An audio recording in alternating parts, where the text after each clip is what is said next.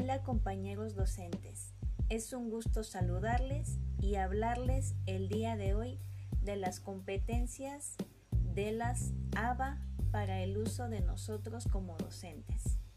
Primero, tenemos la competencia pedagógica.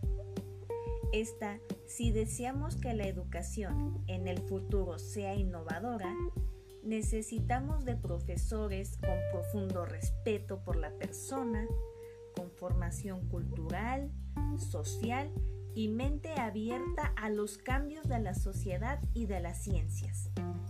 Fortalecer, desarrollar y redefinir las competencias pedagógicas del docente es aportar a su cualificación e incidir en la formación integral de los estudiantes. Para optimizar la formación docente, se requiere la implementación de un proceso pedagógico integral que proyecte el desarrollo de las distintas dimensiones humanas y de la práctica pedagógica. En las reformas educativas, el docente es un eje fundamental en el proceso educativo para el mejoramiento de la calidad y la excelencia. El profesor es clave para la innovación y garante de la cualificación de la gestión pedagógica en ámbitos y escenarios que a su vez ofrezcan posibilidades de crecimiento personal e institucional. Ahora también tenemos la competencia de investigación.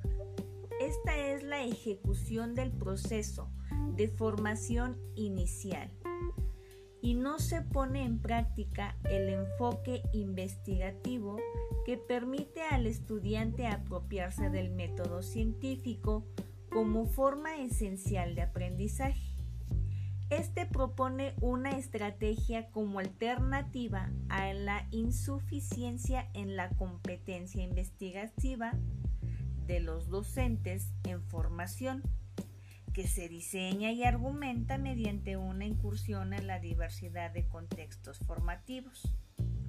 La formación y desarrollo de la competencia para la investigación educativa es una necesidad para poder asumir de manera crítica, reflexiva y transformadora a la realidad educativa para impulsar cambios que se requieren en el ámbito educativo. Por último, tenemos la competencia evaluativa.